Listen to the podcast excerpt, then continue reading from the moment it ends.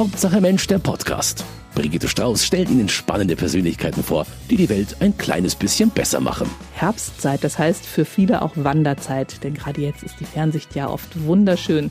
Und wo tut man das als Mensch, der in oder um München wohnt? Natürlich im bayerischen Voralpenland. Bei mir zu Gast ist heute eine Frau, die das nur unterschreiben kann. Herzlich willkommen, Ursula Weber. Grüß Gott zusammen. Aber Sie machen noch ein bisschen mehr. Sie erzählen beim Wandern auch noch Geschichten, in denen Hexen, der Teufel und hin und wieder auch Venediger Mandeln merkwürdige Dinge treiben. Aber sie können auch andere Geschichten, zum Beispiel auf Hochzeiten oder als Religionspädagogin. Denn sie sind professionelle Geschichtenerzählerin und über all das reden wir heute bei Hauptsache Mensch.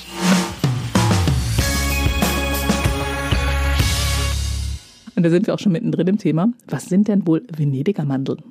Venediger Mandel sind kleine Wichtel, eigentlich Zwerge, die in den Bergen nach Erz schürfen. Und es ist ganz eigenartig, diese Geschichten gibt's bis rüber zum Erzgebirge. Also die sind wohl entstanden in all diesen Gebieten, wo Erz abgebaut wurde. Ich weiß es nicht so genau. Es gibt keine, wie soll ich sagen, plausible Erklärung. Ich denke, dass sich da Verschiedenes vermischt. Es gibt ganz viele Traditionen, ja bekannt zum Beispiel aus England, Irland, die Little People, dieses kleine Volk, diese kleinen Wichte. Und ich glaube, dass dieser Gedanke, dass es da belebte kleine Wichte gibt, Zwerge, die sich gut in der Natur auskennen, vermengt mit der Erfahrung, ähm, dass es wirklich auch kleine, kleinwüchsige Menschen in den Bergen gibt, die natürlich in den Stollen gearbeitet haben, die sich dort gut ausgekannt haben, die sehr erfolgreich im Erzabbau waren. Und bei uns kommt noch dazu, diese Geschichte erzählt man sich auch gerne um Mittenwald herum, dass dort im späteren Mittelalter der Bozener Markt von Venedig rüber verlegt wurde. Und so tatsächlich Venediger kamen, um nach Erz zu schürfen und die wohl sich relativ gut auskannten und sehr schnell fündig wurden. Und sehr klein waren. Und vermutlich kleiner waren und auch, man sagt ihnen danach, dass sie Erdspiegel hätten, mit denen sie in, durch die Gesteine schauen könnten und hat dann so allerhand ähm, Zaubersprüche drumrum mit beigemengt. Dadurch wurden die Geschichten noch spannender und interessanter. Ja, und bis heute erzählt man sich von diesen Venediger Mandeln. Es gibt aber auch das Wettersteinmandel, auch ein kleiner Zwerg, der ähnliches eben im Wettersteingebirge treibt und erlebt und den Menschen eigentlich wohlgesonnen ist, aber mh, hm, nicht so gerne teilt mit dem, was er hat. Und diese ganzen kleinen Menschen oder Manteln spuken überall in den Bergen rum. Genau. Also es gibt, egal wo es Berge gibt, gibt es auch solche Geschichten. Genau, also es gibt zum Beispiel bei Innsbruck eine Sage vom Kasamandel. Mhm. Das ist jetzt wieder ein Almgeist oder Almzwerg. Und da gibt es eine Geschichte, dass er Kinder gerettet hat, die dort im späten Herbst unterwegs waren, vom Schnee überrascht wurden, dort bei ihm bleiben durften eine Nacht und wie sich später herausstellte, den ganzen Winter und wohlbehalten zurückkehrten. Ich glaube, da vermischen sich dann auch wieder so ganz besondere Erlebnisse, vielleicht die Rettung von Kindern in so einer ungünstigen Situation mit guten Berggeistern und Gestalten und in dem Fall sind es die Mandel. Und ich glaube, egal welchen Berg ich ihn nenne, ich drücke da auf ein Knöpfchen und es kommt eine Geschichte, oder? Ich glaube, jedem Berg kann ich nicht erzählen, aber doch einige inzwischen, weil ich mich so auch querbeet gelesen habe durch diese verschiedenen Sagen und es ist interessant bestimmte Motive tauchen wirklich im gesamten Alpenraum auf, ziehen mhm. sich durch. Es gibt zum Beispiel eine Sage. Ich werde da gleich noch ganz, ganz viel dazu fragen, aber ich habe noch eine Frage vorweg, weil einige dieser Geschichten kann man nachlesen in Ihrem Buch Wandern auf märchenhaften Pfaden. Man kann das Wandern und Zuhören aber auch mit Ihnen erleben. Wie läuft das denn dann ab? Inzwischen gibt es einige märchenhafte Wanderungen mit mir zusammen, aber auch mit in Tölz zum Beispiel mit den Stadtversucherinnen, so heißen die. Das heißt, die kennen sich sehr gut aus, was die Geschichte des Ortes angeht und des Umlandes. Und ich trage die Geschichten bei, die märchenhaften, die sagenhaften Geschichten. Und es sieht so aus, dass wir uns zu einer vier- oder fünfstündigen Wanderung treffen. Das ist dort auch ausgeschrieben, auch dann zu finden auf meiner Website oder eben über Stadt Tölz zu erfragen. Und wir wandern dann auf wunderschönen Wegen. Wir schauen extra, dass wir besondere kleine märchenhafte Pfade finden und nicht so die großen Wege nehmen müssen. Und an besonders schönen Plätzen erzähle ich dann eine Geschichte, die dazu passt. Oder äh, man bekommt noch ein bisschen einen Einblick in die Geschichte und Vergangenheit von Tölz und Umgebung. Wer ist dann so dabei? Kleine, große Leute? Ganz gemischt. Das Publikum ist wirklich ganz gemischt. Ähm, und ich schaue immer so ein bisschen, ja, sind es mehr Kinder oder sind es, zum Großteil waren es jetzt eigentlich auch hauptsächlich Erwachsene. Dann kann ich die Geschichten auch ein bisschen anpassen. Ähm, ich erzähle zwar gleichermaßen gerne für Kinder und Erwachsene, auch Familien, aber Erwachsenen kann ich natürlich andere Geschichten erzählen, die einfach jetzt ein bisschen einen tieferen Sinn haben, die jetzt für Kinder eher nicht ganz so spannend sind. Und bei den Geschichten für den Kindern, da habe ich den Eindruck, haben die Erwachsenen meist die gleiche Freude dran, weil sie einfach wieder Kind werden werden und diese Geschichten so heiter Augenzwinkern und manchmal einfach auch zum Schenkelklopfen lustig sind. Und Sie legen, glaube ich, auch Wert darauf, dass Sie Geschichtenerzählerin sind. Sie lesen nie vor. Ich lese selten vor, sagen wir es so. Auf Wunsch lese ich vor und ich mache jetzt über die VHS Geretsried und das Kreisbildungswerk Tölz zwei Lehrgänge zum Thema, wie lese ich denn vor? Besuch mit Buch. Und ähm, es liegt nah beieinander, wobei es zwei, ich sag mal, unterschiedliche Kunstarten sind. Das Vorlesen hat eine andere Sammlung in sich, eine, eine Konzentration auf den Text. Und ähm, ich habe es aber ein bisschen leichter, weil ich mich einfach an der Vorlage orientieren kann. Das freie Erzählen, so wie es ich mache, oder intuitive Erzählen, also ich erfinde die Geschichte nicht jedes Mal neu. Es kann sein, dass ich sie ein bisschen variiere, je nach Stimmung, je nach Publikum. Aber ich erzähle sie im Grunde so, wie sie dann in dem Moment aus meinem Herzen kommt. Und da muss ich natürlich versammelter und gesammelter in der Geschichte sein, dass ich wirklich die Geschichte durchlebe. Und in dem Moment entsteht ein ganz besonderes Band zwischen mir und den, den Zuhörern und der Geschichte. Wir durchleben sie quasi alle miteinander. Und das hat einen ganz besonderen Reiz, den wir interessanterweise in Deutschland kaum noch kennen kennen. In Österreich hat es eine stärkere Tradition. Sie haben eben schon so ein bisschen angefangen, Geschichten zu erzählen. Was gibt's denn so grundsätzlich für Geschichten? Wo finden Sie die? Sind die erfunden oder äh, gefunden? Bei den Geschichten bin ich eher so Jäger und Sammlerin. Ähm, es gibt die meisten Sagen und Märchen tatsächlich aus dem Alpenraum einfach in Büchern schon. Da gibt es ganz tolle Leute wie die Gisela Schinzel-Pent, die da viel gesammelt hat. War und, auch schon bei mir zu Gast. Ja, wunderbar. Das ist wirklich ein Schatz, den sie da zusammengetragen hat. Ähm, dann gibt es auch im österreichischen Raum, natürlich auch Alpenraum, gibt es zahlreiche Sammlungen. Ich arbeite da gerne mit einem Kollegen, der dort bekannt ist wie ein bunter Hund, dem Helmut Wittmann zusammen, der da ganz tolle Bücher auch darüber geschrieben hat. Und jetzt so manchmal, dadurch, dass es doch mehr in aller Munde ist, auch dieses Buch jetzt doch bekannt wird im Tölzer Raum, kommen auch Leute auf mich zu und sagen, übrigens, ihr hättet da noch eine Geschichte. Und dann kann ich auch da wirklich äh, noch originale Geschichten sammeln, die noch nicht niedergeschrieben sind. Also so ein sind. richtiger Schneeballeffekt. Ja, das ist witzig. Also und finde ich auch unheimlich spannend und ähm, finde es wunderbar, die jetzt zusammenzutragen, auch einfließen zu lassen. Und dann gibt's noch die eine oder andere Geschichte, die, sage ich mal, mehr Zeit und Raum los ist, aber einen so schönen Tiefgang hat, dass ich sie auch an bestimmten Orten platziere, wo die Gegebenheiten dazu einladen. Ach so, dass, dass es einfach diese Geschichte gibt, sie gar nicht wissen, wo die original spielt, aber sie gehen wandern und sehen eine Stelle, da könnte es passiert sein? Genau. Und ich sag mal, Märchen sind ja eigentlich grundsätzlich zeit- und raumlos. Aber sie werden manchmal dann doch an bestimmten Stellen verortet. Oder auch bei den Grimms Märchen ist es witzig zu sehen, dass die aus allen Herren Ländern kommen. In Urformen ganz anders. Denn die Geschichten sind ja damals um die ganze Welt gewandert. Mit den Händlern, mit den Karawanen, mit den Völkerströmen. Beispielsweise eine Sache bei uns. Ich habe einen kleinen Lieblingsberg, die Sonntraten. Und ich habe erst vor kurzem auf einem neuen Weg eine herrliche Linde entdeckt, in die man sich wie in einen Ohrensessel hineinsetzen kann. Das ist wirklich grandios. Und ich habe sofort gemerkt, hier muss man eine Geschichte erzählen. Und wir haben dann auch, mein, mein Lebensgefährte und ich, schnell ein paar Videos gemacht, die so wunderschön geworden sind. Es ist ein richtiger Kraftplatz, würde ich sagen.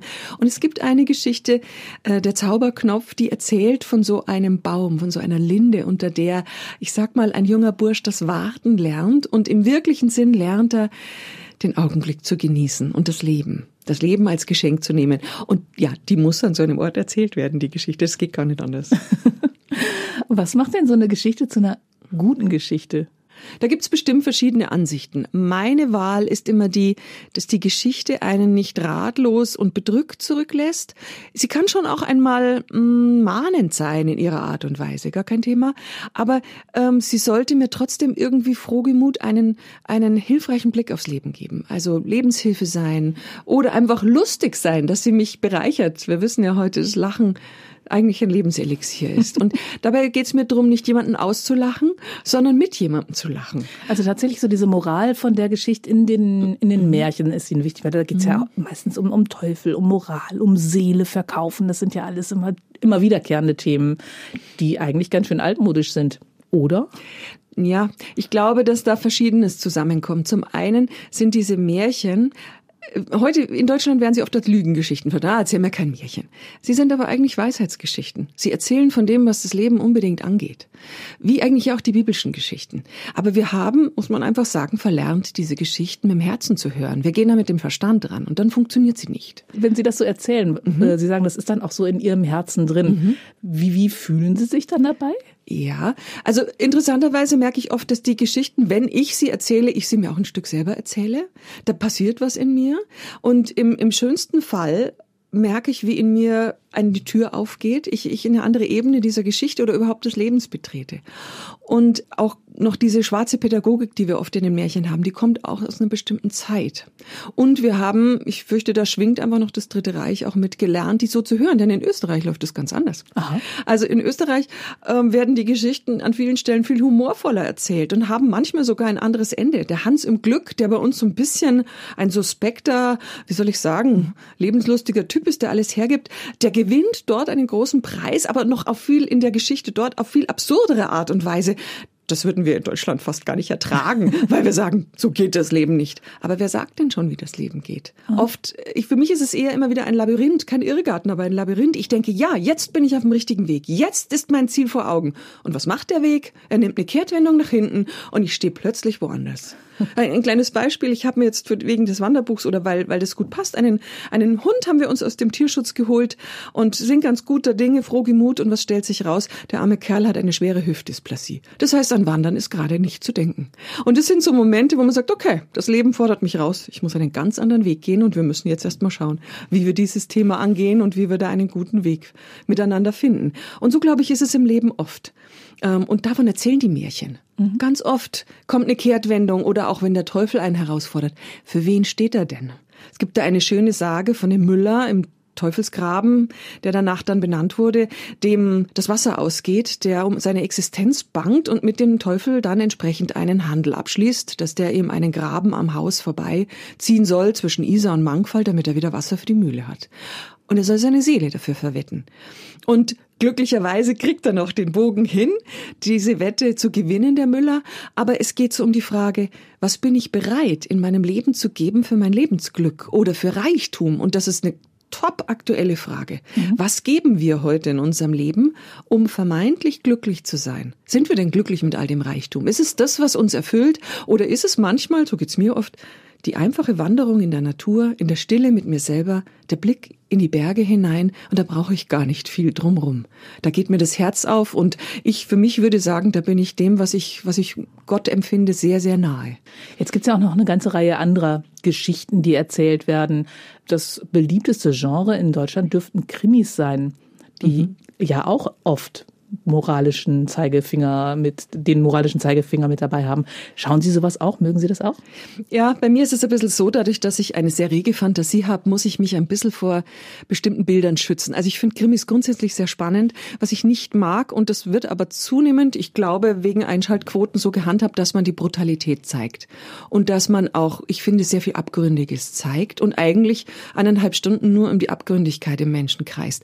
Das finde ich schwierig. Weil mit was gehe ich da raus? Aus? Mit welchen Bildern und vor allem mit welchen Gefühlen? Man weiß heute von der Gehirnforschung, das, was ich sehe, und beim Film ist es ja noch deutlicher, ich kann mich ja nicht selber dem entziehen, ich hm. muss sehen, man kann was... Sich nicht schützen. Genau, ich kann man mich könnte nicht schützen. die Augen zumachen, aber beim Erzählen kann man sich selber andere Bilder Genau, vorstellen. beim Erzählen bin ich selber mhm. Kameramann beim äh, beim Film nicht und ähm, man weiß aus der, aus der Gehirnforschung, die Bilder, die ich sehe, setzen in mir, egal ob der Verstand sagt, es ist nur gefilmt, die entsprechenden Gefühle frei. Und da bin ich vorsichtig.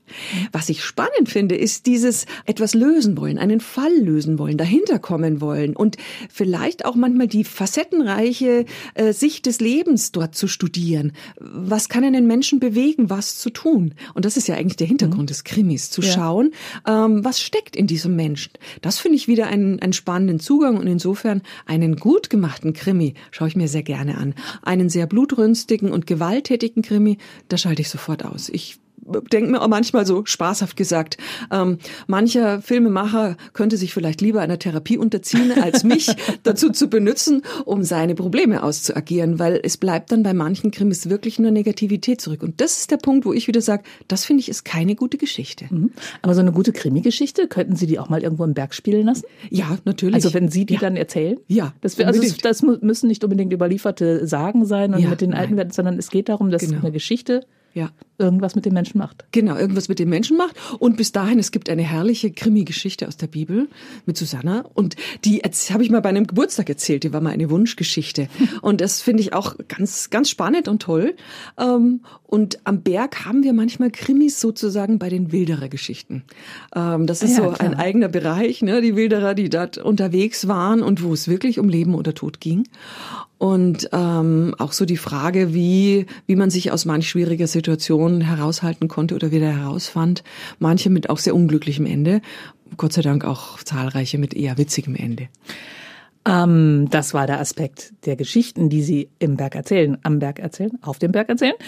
Und die Touren, die in, in diesem Büchlein vorkommen, die sind von Ihnen erprobt natürlich, weil Sie einfach auch eine leidenschaftliche Wandererin sind. Wie hat sich das mit dem Wandern entwickelt? War das immer schon so oder?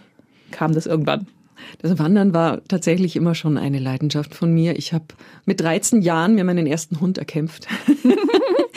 und bin dann, ich bin in Oberfranken groß geworden, ähm, dort ganz viel allein mit dem Bis Hund. Sie 13 waren? Ähm, bis ich 17 war. Ah ja, okay. Genau, ich bin mit 17 von Oberfranken nach Oberbayern umgesiedelt sozusagen. Meine Eltern haben sich da getrennt und äh, da begann ein neuer Lebensabschnitt. Und ähm, dieser Hund hat mich auch darüber hinaus begleitet und ich war viel mit diesem Hund alleine in den Wäldern unterwegs. Das ist was, wo ich sehr viel Glück habe. Ich weiß, das ist für Frauen oft so eine Frage, kann ich denn alleine irgendwo in den Bergen oder in der Natur unterwegs sein? Ähm, ich hatte Gott sei Dank eine Mutter, die das sehr unproblematisch fand und ich kann und wusste, auch, dass sie einen Hund dabei haben. Die auch wusste, dass ich einen Hund dabei habe, genau. Und äh, ich habe einen guten Orientierungssinn. Und so war es für mich auch in Oberbayern sehr bald ein, ein Muss, dort in den Bergen unterwegs zu sein, ähm, am liebsten abseits des großen Getriebes, ähm, was zunehmend nicht mehr so ganz einfach ist. Ne? Aber es gibt doch noch die eine oder andere Runde, die man gehen kann, ohne vielen Leuten zu begegnen. Das ändert sich jetzt aber, wenn Sie die verraten. ich sag mal so, mein Buch ist ohnehin nicht für die breite Masse interessant. Mhm. Ja, die schnell irgendwo, am liebsten noch mit dem Auto direkt vor die Bergstation fahren, dann hinauf und oben schnell das erste Wirtshaus ansteuern. Sondern mein Büchlein ist sowieso eher für Leute, die verweilen wollen, die sich die Zeit nehmen wollen, wirklich wahrzunehmen, die die Natur genießen wollen. Und dann habe ich keine Sorge, dass es zu viele werden oder dass wir uns da auf die Füße treten. die Schuld tragen. Genau. Ich glaube, das bleibt, bleibt in dieser Hinsicht ganz entspannt. Also das ist schon etwas, was Sie auf jeden Fall machen müssen, damit es Ihnen gut geht, das Wandern. Mhm. Und erzählen müssen Sie, glaube ich, auch, damit es Ihnen gut geht. Wann haben Sie denn gemerkt, dass beides gut zusammengeht? Ähm, ich habe vor ein paar Jahren begonnen, für eine kleine Eventagentur bei uns, Litschis Bergwelt, Wanderungen zu machen, wildere Wanderungen. Denn ich hatte wildere Geschichten im Programm und äh, dort waren öfters Wanderungen gefragt, die einfach ein bisschen anders sind und die spannend sind. Und so haben wir das das erste Mal kombiniert. Und letztes Jahr war ich bei einem sehr großen Erzählkunstfestival in Österreich und habe nur bayerische Sagen und Märchen erzählt. Und die Faszination war für mich zu erleben, dass sowohl in einem Kaufhaus, wenn dort 50 Leute vor mir stehen, als auch im Schauspielhaus, wenn 500 mir zuhören, Totenstille ist an den entscheidenden Momenten, wenn man ja, von den Dingen des Lebens erzählt, die in den Sagen verpackt sind. Ähm, beispielsweise ein kleiner Junge, der seine Heimat verlieren soll in den Bergen und dann den Bergfeen begegnet und die ihm helfen, dass seine Mutter und er in dem Häuschen leben bleiben können. Und das sind Momente, da merkt man, da geht's ans Eingemachte und die Geschichten haben begeistert. Und bei der Rückkehr habe ich mir dann gedacht, schade, die kannst doch jetzt eigentlich nicht wieder hinter den Buchdeckeln verschwinden lassen. Und dann fiel mir auf, die Geschichten haben ja ihren Ort. Beim Wandern dachte ich mir, stimmt, die werden ja, die stammen ja von hier, die wurden ja hier eigentlich erzählt. Und was liegt näher, als es dann wieder sozusagen an ihren Ursprung zurückzubringen und die Wanderung mit der Geschichte zu kombinieren ist das ein Erzähl Fest, Erzählwettbewerb? Was ist das in Österreich? Das gibt's glaube ich, öfter mal da. Mhm. Jährlich, findet jährlich statt? Ja, das ist jetzt ein großes Erzählkunstfestival. Das ist auch international, mhm. genau, okay. international.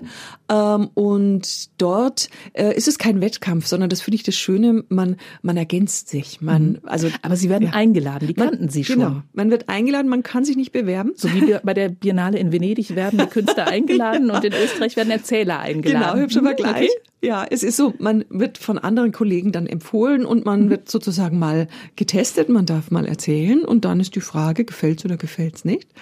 Und in dem Fall war das ja gleich sehr stimmig und hat unheimlich viel Freude gemacht. Und ich habe irgendwo gelesen, dass Sie 500 Kinder da hatten, die alle ja. an ihren Lippen ge gehangen haben. Ja. 500 Kinder im Zaum gehalten. Wie macht man das? Das macht die Geschichte von selber. Okay. Also gut, man muss schon ein bisschen, ich sag mal, Augenzwinkern eine Rampensau sein. Also man mhm. muss es schon genießen, da vorne zu stehen ähm, ohne dass es deshalb irgendwas Anrüchiges hat. Das ist auch wieder so ein Thema. In Deutschland hat es immer gerne gleich so diesen Aspekt, aha, du kannst mit einem Wimpernschlag 500 Menschen ein bisschen lenken.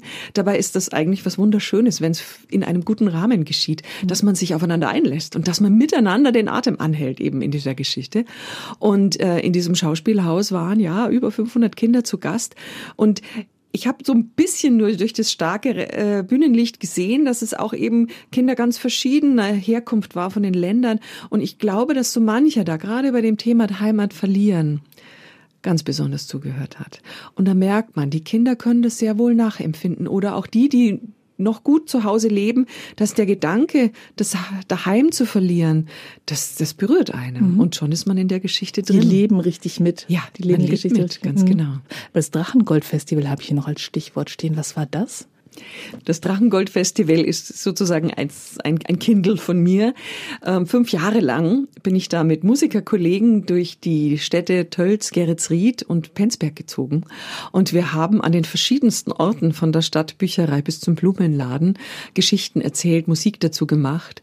Da ging es um eine Einladung, einfach mal Geschichten zu hören. Und wir haben in der Zeit wirklich tausende Leute begeistert, die da mitgezogen sind oder auch dazu kamen oder auch Schulklassen, die in diesem Rahmen mal auf ganz neue Weise wieder das Geschichtenerzählen erlebt haben. Und unsere Intention war in der Zeit, das auch so ein bisschen weiterzugeben und zu sagen, setzt euch ruhig abends vom Schlafengehen mal zusammen und erzählt euch eine Geschichte. Was war am Tag, was ihr erlebt habt, wie auch immer.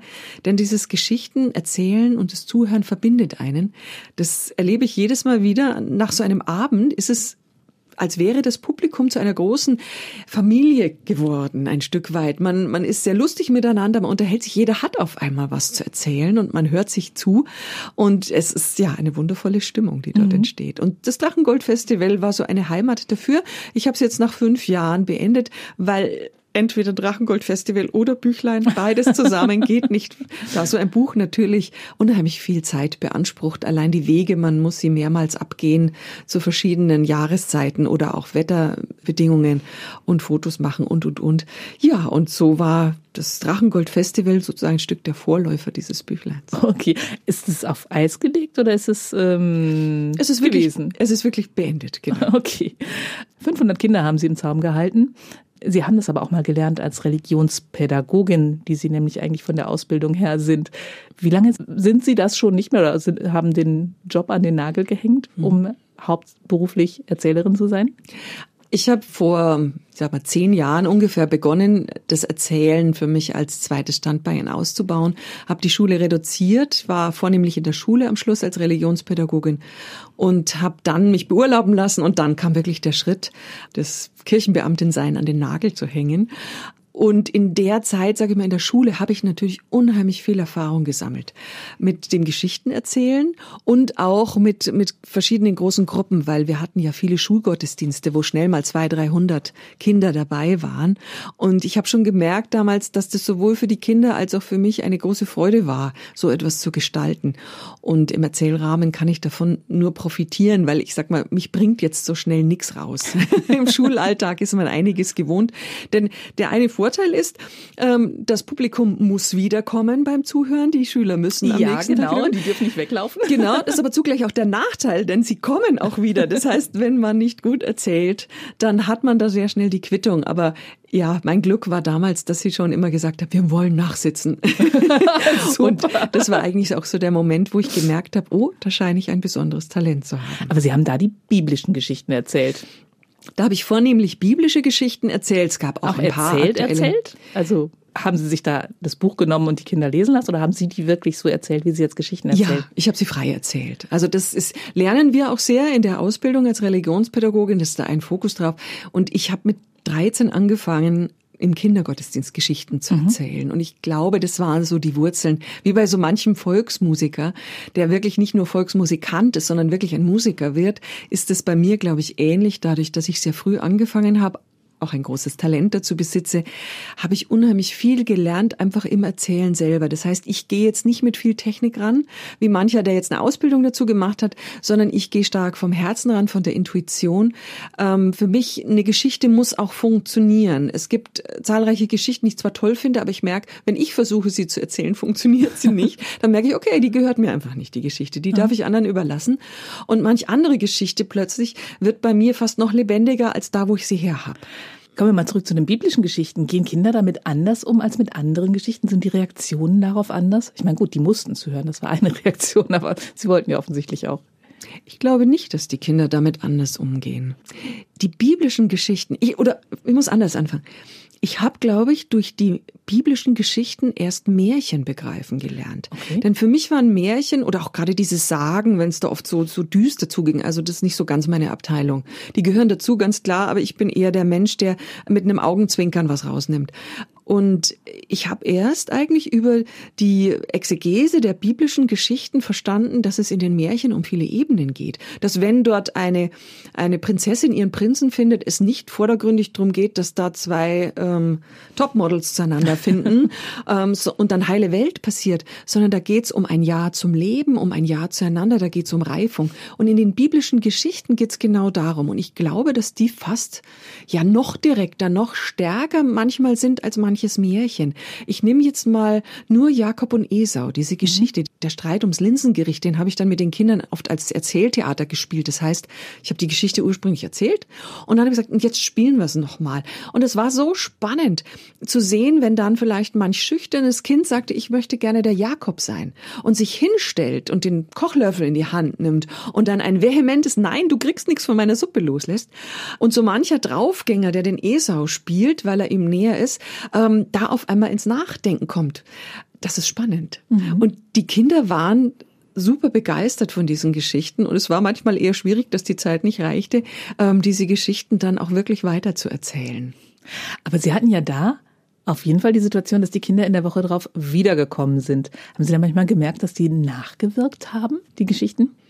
Ich habe manchmal den Eindruck gehabt, dass die Geschichten bei den Kindern auch was verändert haben. Okay. Also es sind ja nicht nur biblische Geschichten, aber es geht halt auch stark um die Lebensthemen. In der vierten Klasse kommt das Thema Leben und Sterben, also Tod vor. Und wir hatten da eine moderne Geschichte um ein Kind, das gestorben ist.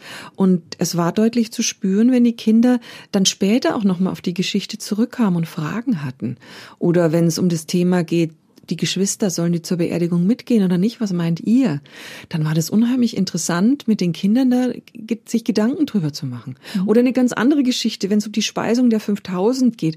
Da gibt's ja sozusagen auch die andere Ebene. Die Exegeten sagen, die Menschen hatten damals alle was zu essen dabei. Keiner ist rausgegangen auf einen Weg durch heiße Wüstengegenden und hatte nichts zu essen und nichts zu trinken dabei. Aber wenn da welche zusammensitzen, wer hat den Mut? Wer wäre der Erste, der seine Brotzeit auspackt? Ähm, und nicht weiß, ob er dann noch was davon kriegt, weil alle anderen ja auch Hunger haben. Und die Initialzündung ist dann, wenn eben Jesus und seine Jünger etwas zu essen reingeben und es rumreichen, auf einmal gibt jeder dazu. Und auf einmal werden aus diesen fünf Broten viel, viel mehr. Und auf einmal bleibt viel mehr übrig. Und das ist ja eigentlich, sage ich mal, der Zauber der Geschichte, egal wie es damals war, ob vielleicht wirklich ein Wunder geschehen ist, das möchte ich gerne offen lassen. Ich war nicht dabei. Und manchmal geschehen auch heute noch Wunder, die man nicht erklären kann. Bei mir passiert jetzt gerade was. Also ich finde die Geschichte ja so viel, viel schöner. Ja, eben ich auch. weil sie auf einmal mit uns Menschen zu tun genau. hat. Und das ist bei fast allen diesen biblischen Geschichten so. Wenn man sie mit dieser Intention oder mit dieser Offenheit, ich würde eher sagen Offenheit erzählt und auch hören mag. Manche Kinder sagen, nein, das, das war ein Wunder. Sag ich, okay. Warum soll ich Ihnen das, das nehmen? Weil ich weiß es ja auch nicht. Und Wunder können wirklich geschehen. Und andere Kinder merke ich auf einmal, bei denen kommt was in Gang und sie sehen auf einmal ihre Möglichkeiten neu. Ich kann ja anderen abgeben ich darf trotzdem entscheiden. Mache ich es, mache ich es nicht. Ich mache mit und was Großes passiert. Ganz genau. Auf einmal passiert etwas, was die Welt, diese kleine Welt verändert. Mhm. Und das ist sensationell. Und so sind ganz viele dieser Geschichten, auch die Heilungsgeschichten. Es ist ja nicht so, dass Jesus durchs Land gezogen ist, jemanden gesehen hat, der eine, der eine Einschränkung oder Behinderung hatte und sofort hinging und sagt, ich mach dich gesund. Sondern er fragt immer, Was möchtest du? Was für eine Frage. Also wir denken immer, wir wüssten, was für den anderen gut ist. Aber ich glaube, es geht eher oft darum, auf den anderen zu hören und zu sagen, was willst du, was brauchst du, was möchtest du? Denn derjenige muss selber herausfinden, was er braucht. Sonst mhm. hilft ihm nämlich die schnelle Lösung nichts. Ich vergleiche es gerne mit den Lottogewinnern. Die meisten, die Lottogewinner sind, sind hinterher ärmer als vorher.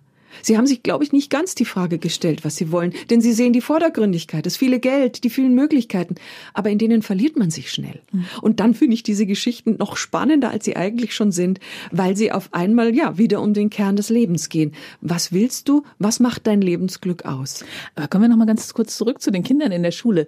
Vermissen Sie das so ein bisschen, dass die Zuhörer jetzt nach einer Woche nicht wiedersehen? Ehrlich gesagt, nein.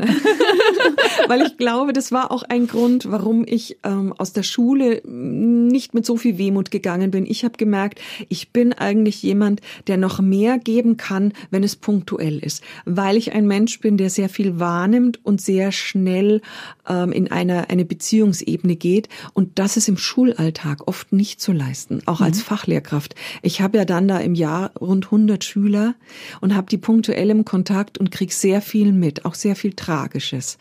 Ähm, ich habe das oft eine Rückmeldung der Eltern gekriegt, die gesagt haben, sie können uns ja viel mehr erzählen über unser Kind als die Klasslehrerin. Wie gibt's das?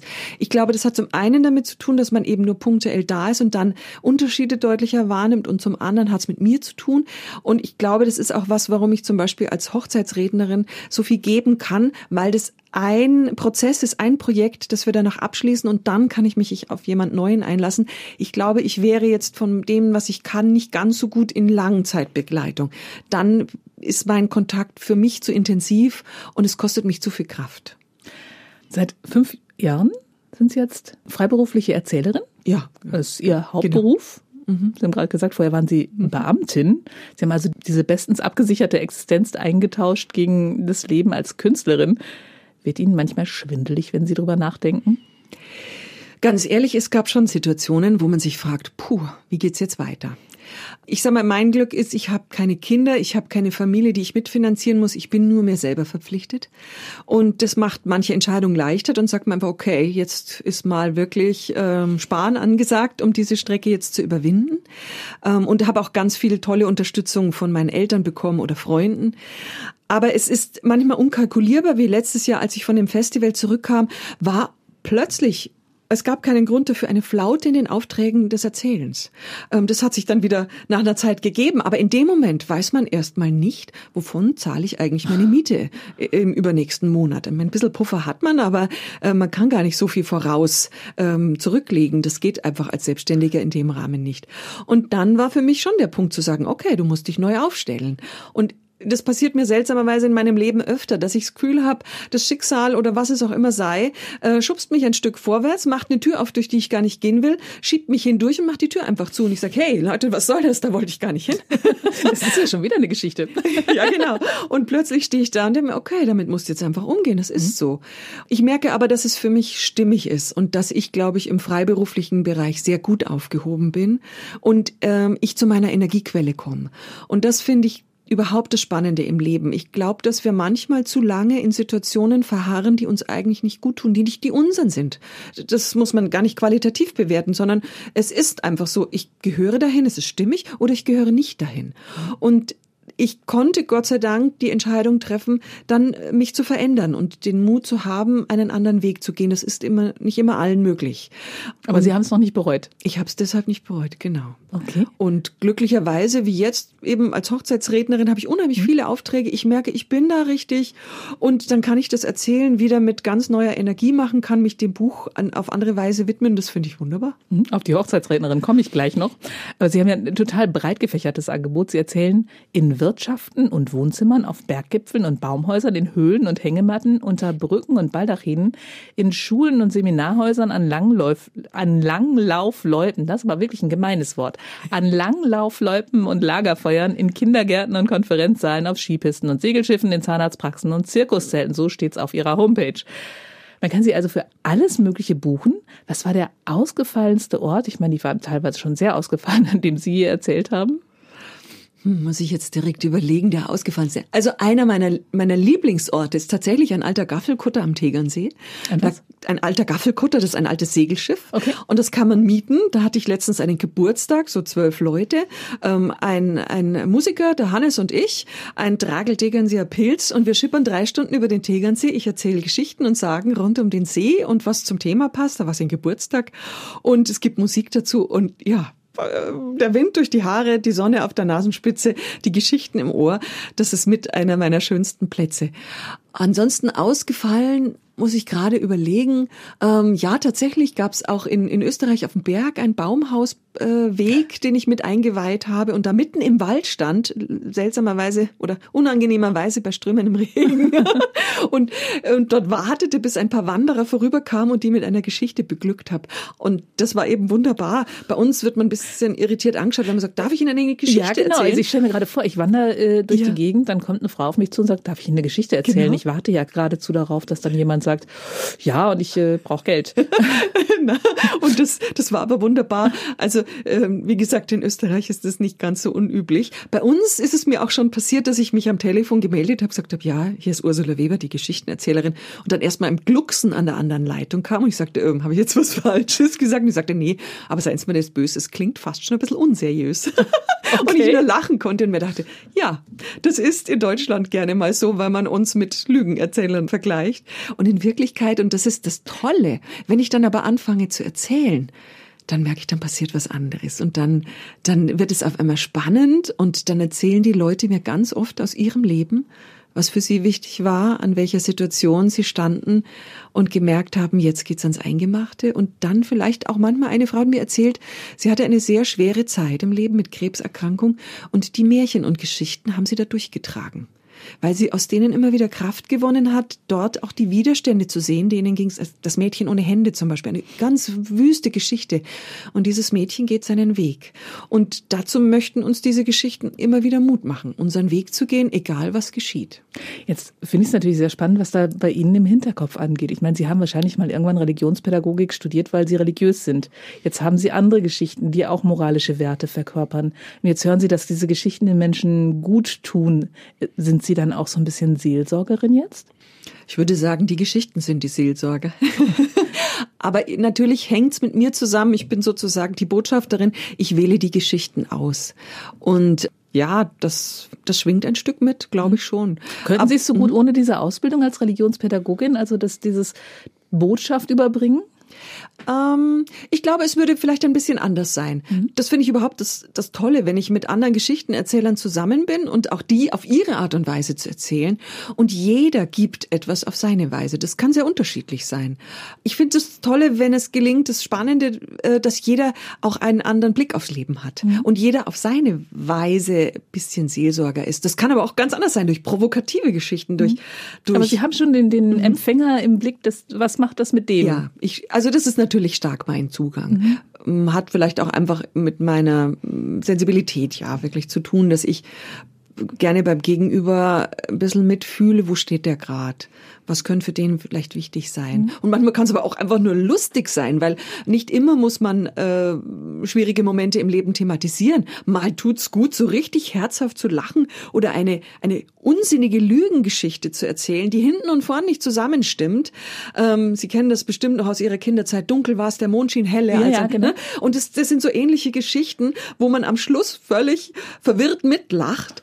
Weil manchmal ist das Leben einfach nicht zu erklären. Und manchmal tut's gut, über Dinge einfach nur zu lachen und hinterher zu sagen, ach, lass mal gut sein, lass mal stecken für den Moment. Und am nächsten Tag plötzlich kommt einem die Idee, wie man's löst. Sie haben es gerade schon ein paar Mal angesprochen. Sie haben noch ein weiteres Standbein, nämlich Sie führen freie Trauungen durch.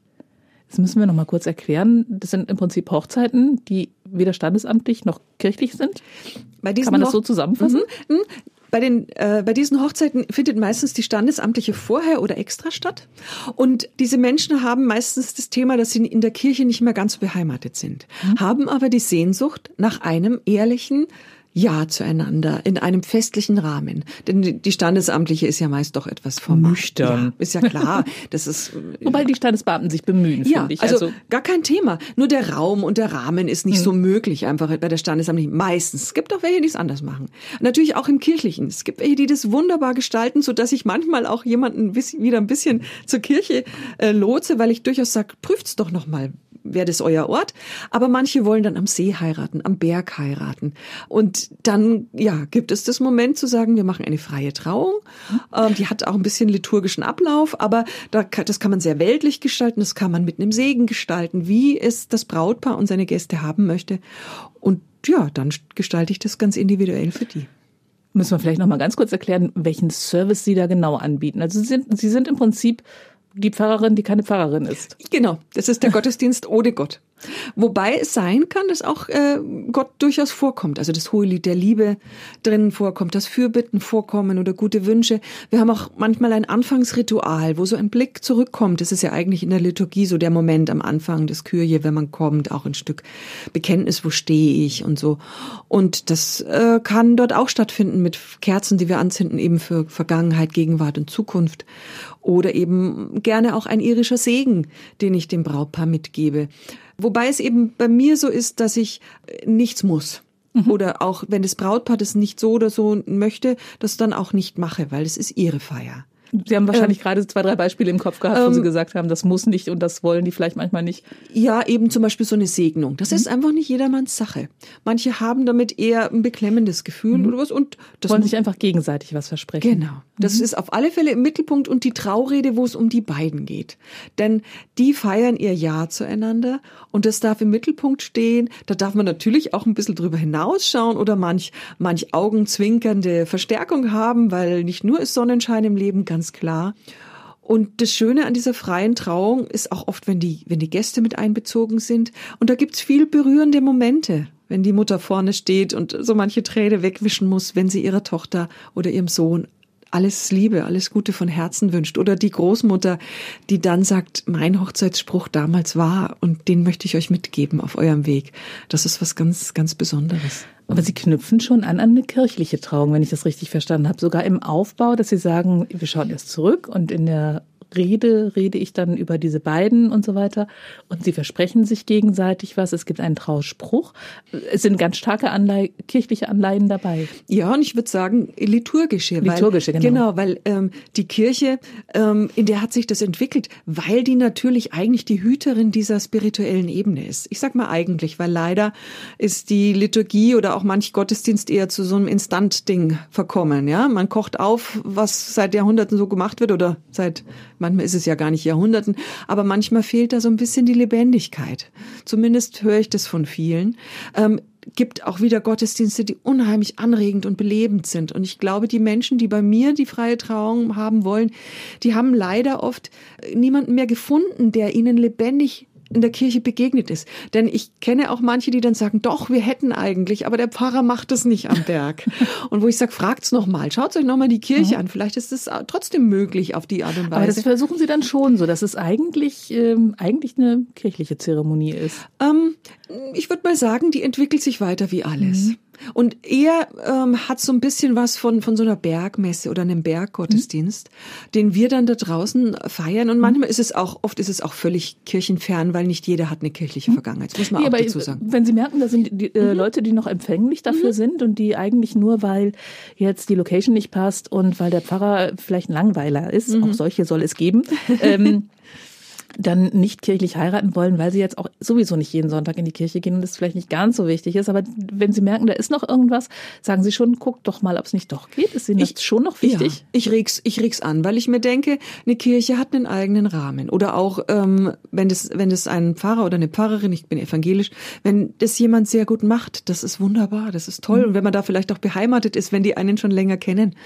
Aber ich finde es auch schön, dass es frei möglich ist. Mhm. Weil es natürlich gerade für manche, die sagen, nee, Braut, Bräutigam kommt vielleicht äh, aus anderen Bundesländern, wo das gar nicht so die Tradition hat, für die ist es eher befremdlich oder manche haben sogar Schlimmes erlebt, auch im kirchlichen Rahmen, dass sie sagen, tut mir leid, da habe ich einfach meine Wurzeln nicht mehr. Oder ich habe ähm, manch Aber was ist denn so mhm. der, der, das Ziel dieser Trauung? Warum mhm. wollen die das dann trotzdem in so einem Rahmen, der ja angelehnt ist an ja. Das traditionelle, ja, traditionelle mhm. kirchliche. Ja, ich glaube, dass es diese Ursehnsucht gibt, die geht würde ich sogar sagen, ja, über Kirche hinaus. Die war schon vorher da. Also die ist, ja, die ist einfach, das ist ein, eine archetypische Geschichte im Verbund seiner, früher hätte man gesagt, Sippe, seiner Lieben, sich das Ja-Wort zu geben, da gab's bei den Germanen früher schon, wenn die eine Verlobung hatten, gab's ein Bierfest, ja. Und und ich denke, so ähnlich ist das heute auch. Und wir haben aber die Worte, die ja wunderbar sind, der Liturgie, der Kirche, die sich entwickelt hat. Und das trägt sich jetzt weiter in manchmal einen nichtkirchlichen Raum, ich finde, es spricht eher für die Schönheit dieser, dieser, dieses Moments. Aber ich glaube, die Wurzeln reichen sogar über die Kirche hinaus weiter zurück. Die Kirche hat es lange transportiert. Ich finde es schön, für wen sie es immer noch transportieren kann. Ich denke, es ist aber auch schön für die Menschen, ähm, die jetzt nicht mehr im kirchlichen Rahmen sind, davon zu profitieren und zu sagen, ich frage auch immer, was ist euch da wichtig bei der freien Trauung? Warum macht ihr das? Und dann sagen mir 99 Prozent, wir wollen uns unsere Liebe erklären. Die ist uns wichtig und wir sagen uns dieses Ja-Wort, weil wir darauf bauen wollen, weil das die Basis unseres Lebens sein soll und die Liebe wird, wir hoffen, wir wünschen uns, dass diese Liebe, unser Leben lang andauert und wir wollen es mit den Menschen feiern, die uns wichtig sind, die zu uns gehören. Und das finde ich einfach wunderbar. Wenn mhm. Menschen die Liebe, der Liebe Raum geben, auch wenn es jetzt keinen kirchlichen Rahmen hat. Aber ich denke mir, entscheidend ist eigentlich die Liebe. Ich denke da so ein bisschen an, an das jesuanische Wort, der nicht der Mensch ist für den Sabbat da, sondern der Sabbat für den Menschen. Und so denke ich bei der Kirche auch nicht, der Mensch ist für die Kirche da, sondern das, was die Kirche zu geben hat, ist für den Menschen da. Das ist doch mal ein schönes Wort. Ähm, ich mag noch ein Zitat von Ihrer Homepage vorlesen. Da schreiben Sie, worüber Sie erzählen. Über Lebensglück und Leidenschaft, Kostbarkeiten und Krisen, Lügen und Lüsternheiten, Abenteuer und Alternativen, Wirklichkeit und Wünsche, Liebesfreuden und Lebensaufgaben mit Humor und Heiterkeit, Vergnügen und Vorwitzigkeit, mit Keckheit und Klugheit über das, was wirklich wichtig ist im Leben. Was ist jetzt wirklich wichtig im Leben? Naja, ich glaube, das wird jeder ein bisschen anders beantworten. Ich fände schön, wenn durch die Geschichten, die ich erzähle, jemand anfängt, wieder zu lauschen. Ich weiß, als ich in der Kirchengemeinde. Auf was lauschen? Auf sich selber, auf sein Herz. Weil ich glaube, dass wir das, was, was die göttliche Stimme ist, ganz oft in uns hören. Nicht nur, aber auch in uns. Und dass es da eigentlich eine untrügliche Stimme gibt. Manche sagen vom Wahn selbst. Ich denke auch einfach von, von dem, was in uns an Göttlichem schwingt das uns eigentlich leiten möchte. Man könnte auch ein Stück Intuition dazu sagen. Und ich glaube, dass wir damit oft der Liebe und, und dem Leben näher sind, wenn wir dieser Stimme lauschen als nur unserem Kopf, der vieles für und wieder hat, der ja ein Stück programmiert ist auf dieses westliche Denken, unsere Welt, wie wir sie um, sie um uns herum haben. Und die biblischen Geschichten zum Beispiel erzählen ganz oft, dass Menschen sich über dieses menschengemachte Gebilde über die Vernunft hinwegsetzen. Nehmen wir mal nur die Auferstehung von Jesus wird zuerst von Frauen bezeugt. Frauen waren damals überhaupt gar nicht als Zeugen zugelassen. Die waren Menschen zweiter Klasse. Jetzt sind es auf einmal die, die die neue Botschaft bringen, eine, eine weltrevolutionierende äh, Botschaft. Also die Bibel an sich ist voll von solchen Brüchen. Und ich glaube, diese Brüche gibt's in uns auch. Und wenn die Geschichten, wenn denen Geschichten das gelingt, dass jemand auflacht und im nächsten Moment ein bisschen nachdenklich wird und sagt, wie ist das eigentlich bei mir? Wie, wie gehe ich in meinem Leben, wie gehe ich mit mir und meiner Umwelt um? Nicht mit dem erhobenen Zeigefinger, sondern mit Lust, Neugier und ähm, Freude. Ja, das wäre mein Traum. Ich glaube, das schaffen Sie ganz, ganz oft. Ich habe Ihnen auf jeden Fall gerne gelauscht. Und danke für das ganz, ganz schöne Gespräch. Gerne. Herzlichen Dank für die Einladung. Hauptsache Mensch, ein Podcast vom katholischen Medienhaus St. Michaelsbund, produziert vom Münchner Kirchenradio.